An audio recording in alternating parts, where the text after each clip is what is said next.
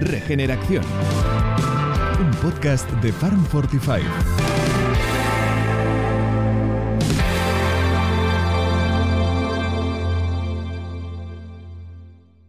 Buenas tardes y bienvenidos a un nuevo episodio de Regeneración, el podcast del proyecto Farm 45, un proyecto con el que queremos divulgar y comunicar sobre la agroganadería y la agroecología regenerativa, un modelo de gestión de territorio y producción de alimentos que regenera los suelos, la biodiversidad y la salud, tanto la nuestra como la de los ecosistemas. Seguro que todos estáis deseando conocer más cosas sobre quién nos acompaña hoy, pero antes conozcamos un poco más sobre su trayectoria profesional. En este capítulo nos acompaña Antonio Gómez. Él es asesor técnico y ganadero regenerativo. Lleva 21 años emprendiendo numerosas iniciativas empresariales dentro de su proyecto La Solanilla, junto con su compañera Monse, con quien arrancan desde julio de 2018 su granja de pavos pastoreados y en ecológico, Pavos Bio. Actualmente es el presidente de la plataforma de hierba.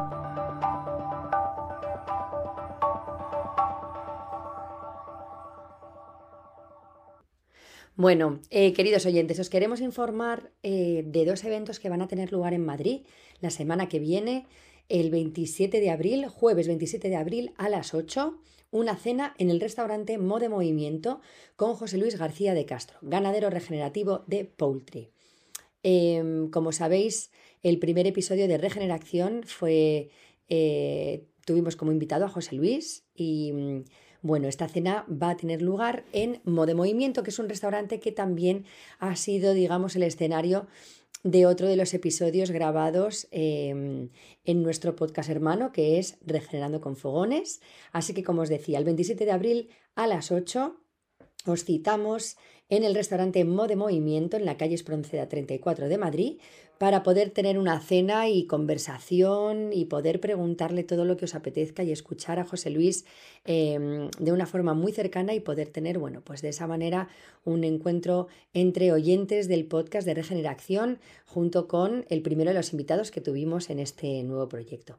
Así que, por un lado, os invitamos a este evento y por otro, os contamos que también estamos preparando un taller teórico práctico de elaboración de alimentos y bebidas probióticas con Miguel Llorente. Este taller tendrá lugar el viernes 28 de abril a las 5 y media en la oficina de WeWork, en WeWork Iglesia, en la calle Eloy Gonzalo 27, tercera planta.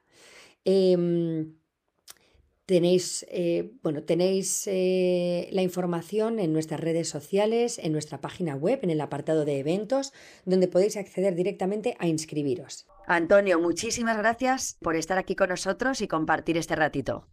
Muchas gracias a vosotros, a Pati y a vuestro blog tan interesante.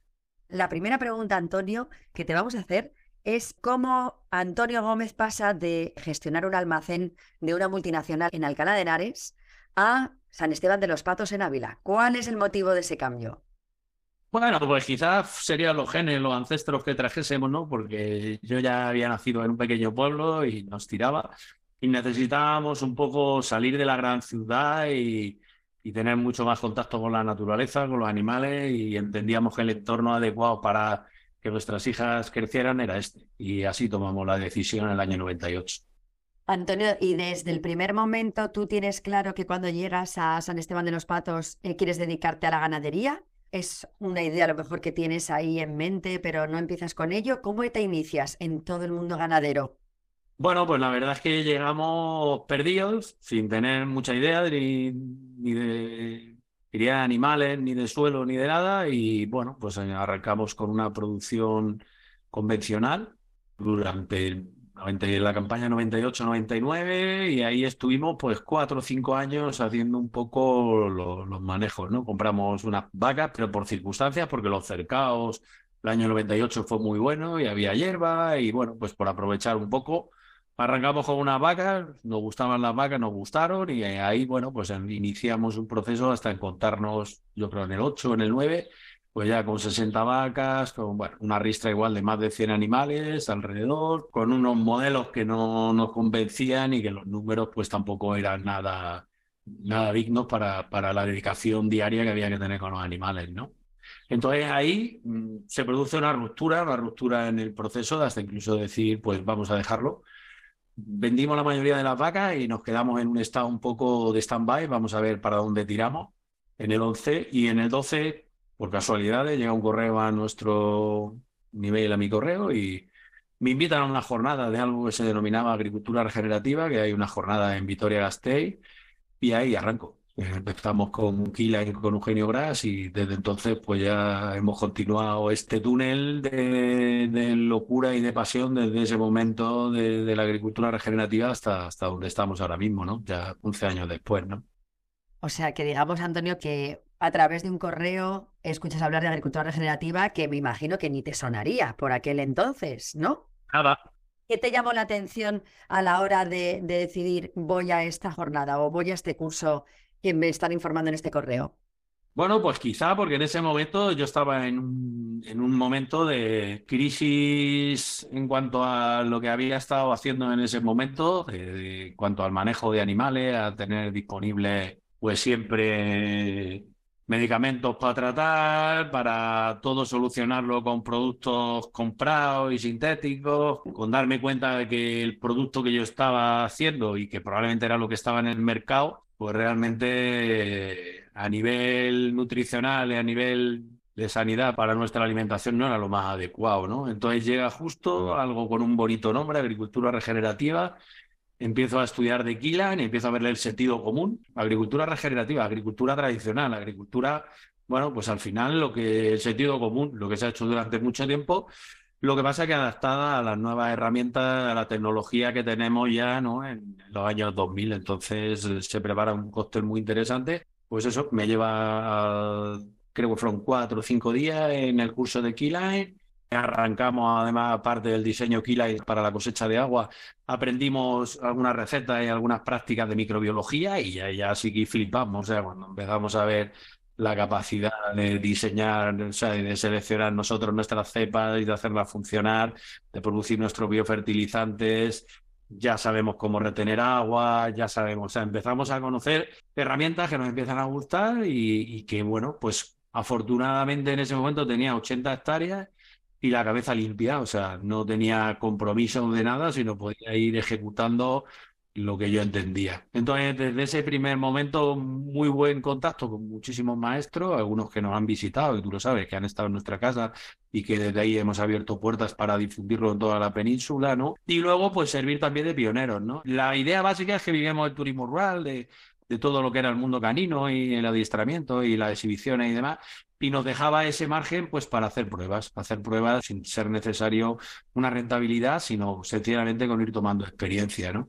esa experiencia que tomamos en ese momento, que parecía en muchos casos que era tiempo perdido, pero luego después el tiempo nos ha ido llevando a que ese conocimiento es el que nos ha hecho, pues bueno, eh, hacer unos modelos diferentes tanto en cuanto a la avicultura, en cuanto al manejo del 100% el vacuno 100% a pasto, bajo normativa ecológica, además del 2016, como hemos comentado. Y bueno, pues, pues al final son cosas que vas sumando, que vas tomando experiencia y que de repente pues te encuentras ya con más de 50 años, con muchísimas horas y con muchísima experiencia con maestros y con sus asesoramientos y sus formaciones y que vemos en este momento tan complicado para la agricultura y para la ganadería tanto convencional como hasta incluso para la ecológica, con falta de fertilizantes, con unos combustibles muy caros, con una energía desorbitada que hace falta generar nuevos modelos, ¿no? Nuevos modelos de tratamiento de residuos, nuevos modelos de siembra directa, nuevos modelos de manejo de animales, mm, bueno, nuevos modelos de conocer esos residuos, cómo se transforman, los valorizamos y los transformamos en fertilizantes de nuevo. Tomamos mucha conciencia de lo que ahora Europa sin darnos cuenta con algo que se denomina ecoesquema, nos trae, ¿no? Que es, pues eso, vamos a ser más circulares, más locales y más ecológicos, ¿no? es un guante, es el guante de la agricultura regenerativa que se lo ha puesto la Unión Europea para de una forma o de otra poner sentido común en esta agricultura y en esta ganadería convencional. Antonio, todo ese conocimiento que ibas absorbiendo a través de esas primeras formaciones, todos los cursos, los maestros con los que hablabas, de descubrir esta agricultura y ganadería regenerativa, a crear tu propio proyecto, a implementar todas esas herramientas en tu propio proyecto, ¿cómo fue ese proceso y con qué retos te topaste principalmente? los retos principales en nuestra cabeza y, la de los que tenemos alrededor.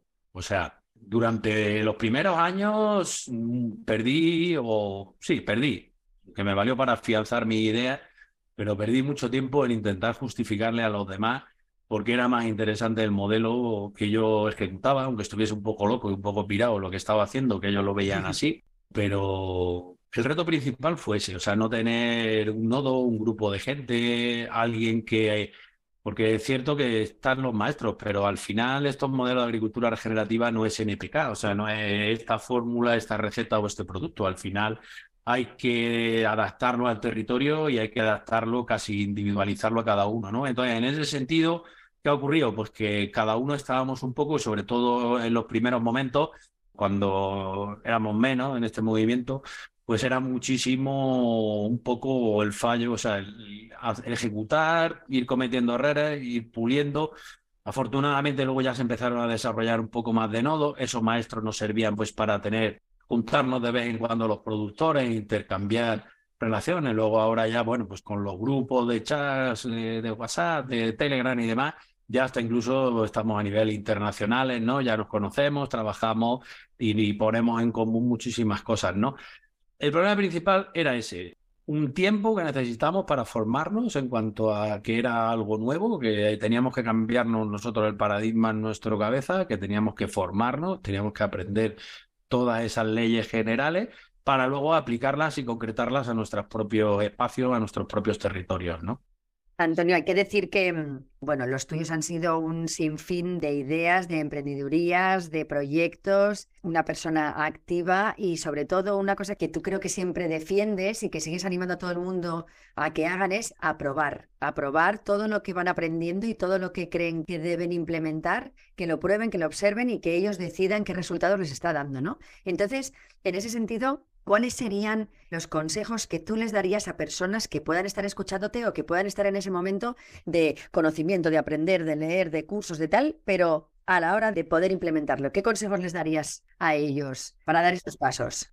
Yo en el tiempo, en este tiempo que llevo y que tampoco ha sido mi proceso, pero un poco el proceso que yo analizo con los resultados que voy viendo y, y luego en algunas asesorías que he puesto en funcionamiento, hay un poco un esquema básico porque la agricultura regenerativa al final no deja de ser herramientas que están metidas en una caja y que unas veces en nuestra caja de herramientas usamos un destornillador porque es lo que necesitamos y otra un alicate y otra una llave inglesa. O sea, quiero decir, la misma herramienta, no porque tengas una herramienta vas a conseguir ni, ni la transformación perfecta ni vas a llegar al fin. Nosotros lo que hemos entendido es que lo primero que hace falta en un proceso es conseguir la infiltración de agua. O sea, nosotros en la península la limitación principal que tenemos es cómo retener agua. Entonces existe una herramienta, vamos, existen varias, pero una sobre todo que es el Keyline, ¿no? Eh, la línea clave, que es un proceso que fue donde yo arranqué además, la primera herramienta que conocí, que hicimos un curso, creo que fue sobre mediados de, de octubre y para primero de noviembre, que fui a otro curso, ya había dado 8 o 10 hectáreas ya le había dado yo el Keyline a mi manera, ¿no? Sin muchos modelos, pero ya lo había puesto a funcionar. Quiero decir, lo primero, vamos a aprender a retener agua.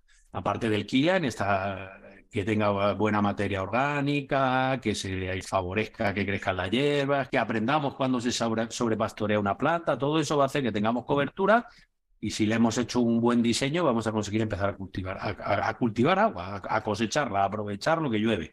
Luego después hace falta algo que se llama el pasture cropping, que es lo que ahora en Europa se denomina la siembra directa, ¿no? O la siembra en praderas, es sin voltear y demás, aprovechar como segundas cosechas, ¿no?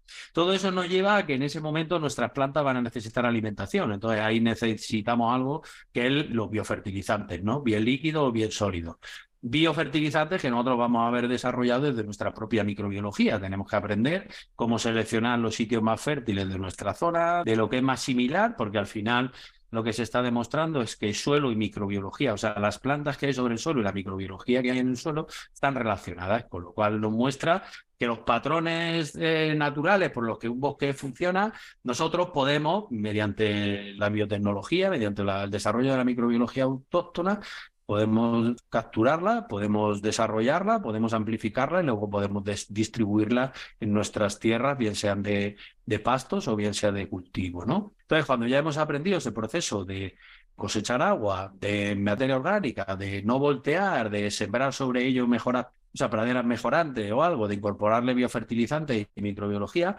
ahora vamos a aprender cómo se manejan los animales. Vamos a saber qué es el pastoreo, vamos a saber lo que es el tiempo de descanso, vamos a aprender, ¿no? Eso del sumum es algo que se denomina polifeifa, que es Joel Salati, que es un maestro que hemos tenido en España en varias ocasiones, del cual hemos aprendido muchísimo. Y sencillamente lo denomina como un baile, ¿no? Es el baile de las especies, tener claro cada uno cuando tiene que ir funcionando.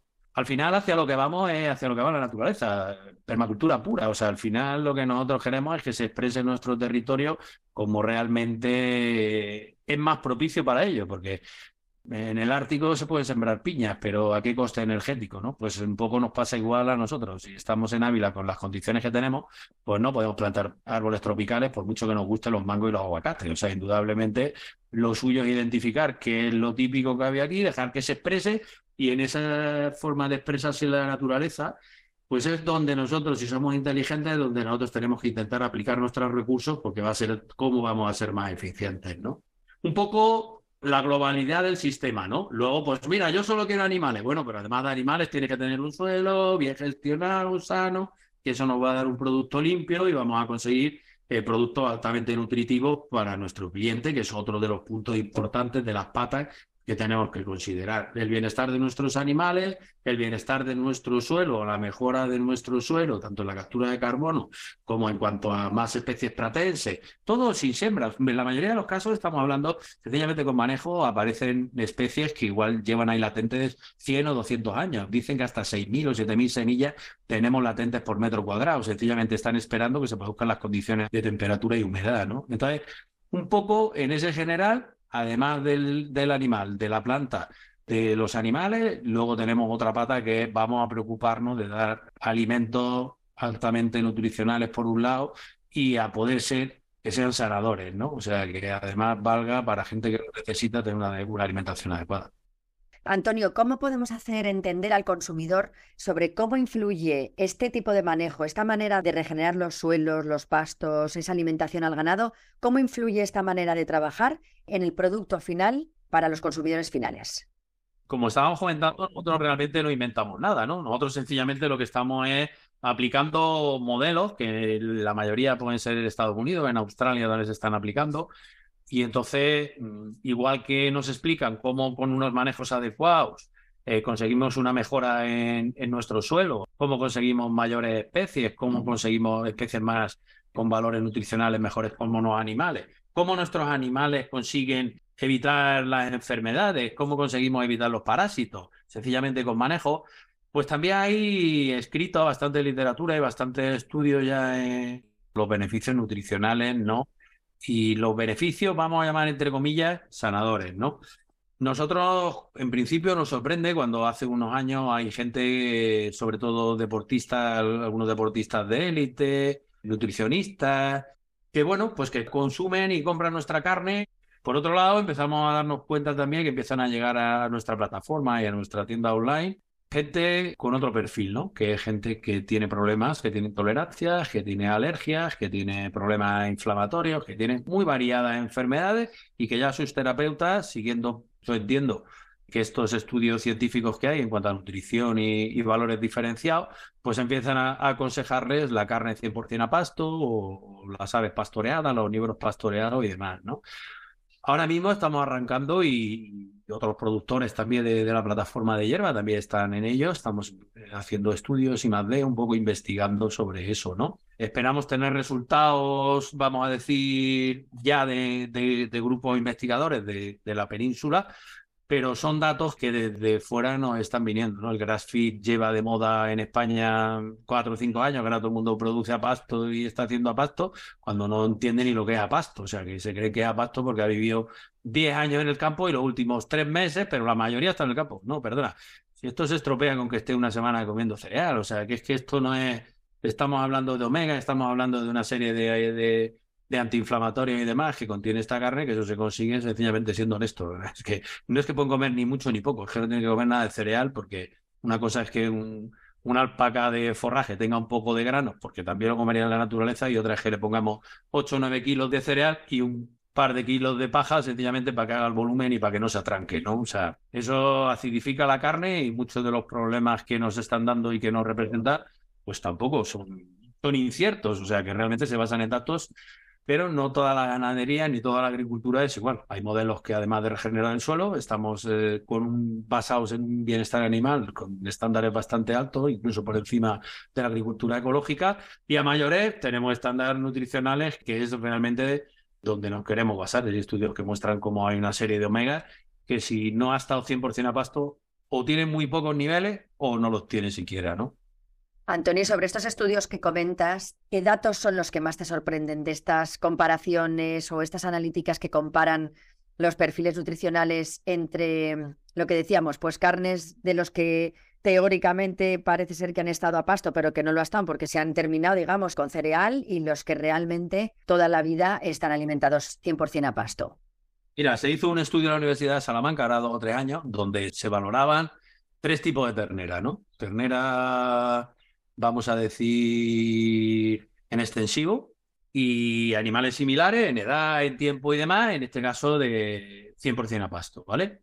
Se analizaron los perfiles y sorprendentemente el gran salto no está del convencional al ecológico, sino el gran salto en los perfiles nutricionales están de uno y otro cuando se empieza a, a transformar un rumiante en 100% a pasto, o sea, cuando empiezan a trabajar sus estómagos, cuando realmente volvemos el animal como ha sido en sus orígenes, ¿no? Ese dato para mí sí fue muy importante. Y Antonio, hablamos un poquito de todas estas diferentes maneras de producir alimentos de cara al consumidor y de cara al público general, pues sabes que hay muchísima terminología, pues la extensiva, la mm, extensiva pasto, la pastoreada, o sea, hay tantos términos diferentes que de cara a que alguien pueda entender bien bien qué es una carne 100% a pasto o correctamente pastoreado en el caso de los omnívoros, ¿no? Que no pueden alimentarse solo de pastos, pero ¿cómo puede una persona diferenciar los productos y estos productores que sí lo hacen y los que no lo hacen? Bueno, la diferencia principal para garantizar, y el garantizar con letras mayúsculas, la carne a pasto, se debe de fijar en que alguien regula eso, ¿no? En que hay algunos acuerdos o hay algunas normas que se respetan, no solo se dice, que se puede decir perfectamente, ¿no? Pero nosotros desde el 2014, eh, desde la Asociación de Productores de Ganado a Pasto, se buscar los protocolos internacionales, tanto de Estados Unidos como de Inglaterra, diferentes además, porque hay diferentes asociaciones, buscar las peculiaridades que se adaptaban en este caso mejor a las de la península ibérica, y ahí, pues un acuerdo de 18, 20, 22 socios, no recuerdo exactamente en su momento cuántos estábamos, pues tomamos una decisión que entendíamos que eso era lo más, la forma más regenerativa de, de manejar a nuestros animales, ¿no? Entonces, eso se plasmó en algo que se denomina los protocolos de hierba, que son unos protocolos que están en nuestra plataforma, y en la plataforma, ahí la gente se puede apuntar en la plataforma, puede entrar, los productores tenemos unos eh, estándares que tenemos que cumplir, unas revisiones que ejecutamos nosotros mismos y que, bueno, pues eh, si estás haciendo carne 100% a pasto, quiere decir que tu animal, ese animal, ese rumiante, herbívoro durante su crecimiento, en ningún momento ni él ni su madre ha tomado cereal. Si estamos hablando a pasto, pues quiere decir que a lo mejor la madre en puntos de invierno, en puntos críticos, donde indudablemente como ganaderos que somos prevalece el bienestar animal y, el, y que el animal esté en condiciones, pues hay que suplementarlo con alguna pequeña cantidad de pienso en unos temas puntuales de mucho frío o de estado de crianza, pero lo que es el, animal que se sacrifica, ese no ha tomado pasto, no ha comido pienso en ningún momento, ¿no? Ahí es donde se garantizan los perfiles. En cuanto a los omnívoros, tanto las aves como los cerdos, pues eh, lo que está claro es que, por mucho que algunos quieran ponerse por ahí medallas, pero eso no es posible, eh, un animal en estas condiciones, sea un omnívoro, si no come pienso, lamentablemente no puede engordar. Me da igual pienso que cereal molido, que lo que sea. Dependiendo de eso, tú puedes alargar la vida, el crecimiento, todo lo que tú quieras, pero es que no tienen capacidad, no tienen estómago para digerir la fibra, con lo cual no van a sacar nutrientes como puede sacar una vaca que saca los nutrientes para producir leche o carne. Las aves no pueden. Entonces tenemos que suministrar. Lo que sí le tenemos que dar son Vamos a ponerlos al sol, vamos a ponerlos al aire, vamos a hacerlos unos animales inmunológicamente fuertes, vamos a hacerlos que coma hierba, vamos a hacerlos que coma bichitos, vamos a moverlos continuamente para que no estén todo el santo día encima de sus mierdas desde el día 1 que llegan hasta el día 120 o 130 que salen a sacrificio, que es que no, no pueden estar en el mismo sitio y conviviendo con sus mismas mierdas. Entonces, en el momento que generamos eso, empezamos a crear unos animales con unos perfiles diferentes y con unos beneficios, pues como hemos comentado, para la salud humana y para el medio ambiente y para el bienestar de los propios animales. Antonio, a lo largo de toda tu experiencia, desde que descubres la agricultura y la ganadería regenerativa, son muchos los proyectos. De hecho, habrá un episodio sobre de hierba donde profundizaremos bien en estos compromisos y esta asociación de la que nos has estado hablando. Y luego, pues eso, tus propios proyectos personales, desde tu ganado de vacuno, tus pavos bio, que haremos también un episodio sobre pavos bio y demás proyectos que hay eh, relacionados con ello, pero yo te quería preguntar, a lo largo de todo esto, ¿qué valores y principios son los que han guiado esos proyectos múltiples en los que te has embarcado? Bueno, sobre todo, sobre todo, buscar alimentos que yo o mi familia podamos comer en primer grado y con toda confianza. O sea, durante muchos años sido un agricultor que sabía que lo que estaba produciendo no me lo podía meter en la boca porque era veneno, ¿sabes? Entonces, de repente en ese sentido es un cambio. O sea, es entender que ni el saco que le tiramos como abono, ni el saco que le tiramos a la vaca, ni lo que le estamos pinchando es adecuado o es lo más interesante y lo más conveniente para nuestra alimentación, nuestra sanación y nuestra nutrición. Para nosotros eso es lo importante. Por otro lado está la salud del suelo. O sea, nuestros tres principios sagrados son el bienestar de los animales, la mejora del suelo permanente. Nosotros tenemos compromisos que tenemos que mostrar dentro de esos protocolos que tenemos un avance en la captura de carbono. O sea, nosotros estamos descarbonizando. Nuestro modelo es vamos a regenerar nuestro suelo a base de criar animales sobre ellos. Todos tenemos claro que no prostituimos, por mucho que animales que podamos meter, primero tiene que ser hasta un límite y ese límite no lo marca la capacidad que nos puede marcar ganadería, sino marca nuestra capacidad de regeneración de suelo. ¿Vale? Bienestar de los animales y alimentos, intentar cada vez más altamente nutricionales. O sea, que entiendo que esas tres tienen que ser los principios de cualquiera que entre en una agricultura regenerativa, en una agricultura ecológica, aunque ahora esté muy de boga eh, porque Europa nos quiere llevar, pero esto no se puede hacer por dinero. O sea, esto al final, los que vamos quedando y los que vamos haciendo, es gente que, sobre todo el cliente final, ya lo que quiere es conocer cómo se hace, ya no vale solo un sello, sino además del sello, quiero ver cómo lo hago, quiero saber cómo estás trabajando, quiero visitarte, como nosotros dentro de la plataforma ya hemos realizado varias visitas y más que se van a ir programando, porque lo interesante es eso, que es donde fidelizamos, donde podemos fidelizar al cliente. Conoce realmente cómo se está produciendo, porque con un sello se puede hacer cualquier cosa. Es un sello al final, solo hay que investigar. Hay gente que está vendiendo pollo ecológico, que está vendiendo pavo ecológico que viene de por ahí de sitios muy raros. Solo hay que investigar. Si al final la suerte que hay ahora es que el que no conoce es porque no quiere conocer. O sea, es porque nos tapamos los ojos a conciencia. Porque si quieres escarbar, solo tienes que ver el señor que lo ha producido, el registro sanitario, mira dónde está, mira si los animales están pastando son naves cerradas y ya ves la capacidad de lo que te están engañando y cuánto puede costar una cosa que se produce igual que el convencional, salvo con una alimentación ecológica, y en casos como los nuestros, donde nuestro es un tránsito diario, animales moviéndose, y cuando hace frío hace frío, y cuando hace, hace calor hace calor hace calor, y eso lo que conlleva son crecimientos más lentos, pero como siempre ha sido, o sea, al final la gente cuando come uno de nuestros productos, lo más interesante es que aunque estemos dos meses sin producto, porque en ese momento hay, pero la gente nos espera, la gente, y no solamente a nosotros, sino a todos los productores. Somos de temporada, nos basamos mucho en los productos de temporada y sobre todo eh, lo que ofrecemos es variedad nutricional en otros productos y buques diferentes, porque depende si ha comido plantas amarillas y muchos saltamontes o, o pasto verde, pues vas a ver un buque o va a tener otro nuestros animales. Qué maravilla, Antonio. Te quiero hacer una última pregunta y luego tendremos una especie de guinda final.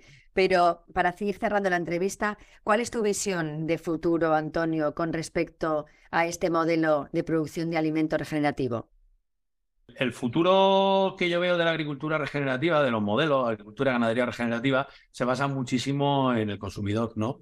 Consumidor y como tú, como este blog que estamos haciendo tan interesante, donde realmente lo importante es esa demanda, demanda de, los consumidores que quieren productos limpios, productos que quieren saber cómo se está haciendo, cómo está repercutiendo nuestra crianza, nuestro modelo sobre nuestro propio ambiente, nuestro medio ambiente en el entorno donde, nos, donde estamos. Y yo creo que eso es la palanca que va a hacer que muchísimos agricultores y ganaderos den el salto a estos modelos. Punto uno y punto dos en cierta forma, lo que en otros casos ha sido lamentable, que es la subida, el incremento de precios en la fertilización, en los combustibles, de repente la gente se está empezando a plantear, ostras, lo que hace ese loco que no gasta en pies, que no mueve casi el tractor, que no sé qué, resulta que es más interesante, ¿no? Bueno, pues afortunadamente, en ese sentido, grupo de visionarios nos tomamos de ser pioneros y de investigar muchas de estas cosas y ahora pues las podemos poner a vuestra disposición y, esperar que este conocimiento y, esta experiencia que tenemos pues que la puedan aprovechar otros chavales jóvenes, otros agricultores y ganaderos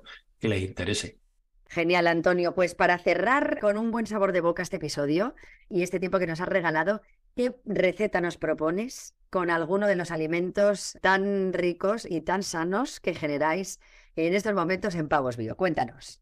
Bueno, pues mira, yo te voy a decir, desde mi punto de vista, para mí el que mejor me va. Sabes que yo sufrí en el 2017 una enfermedad bastante complicada y que necesito muchísimo cuidarme por dentro, ¿no?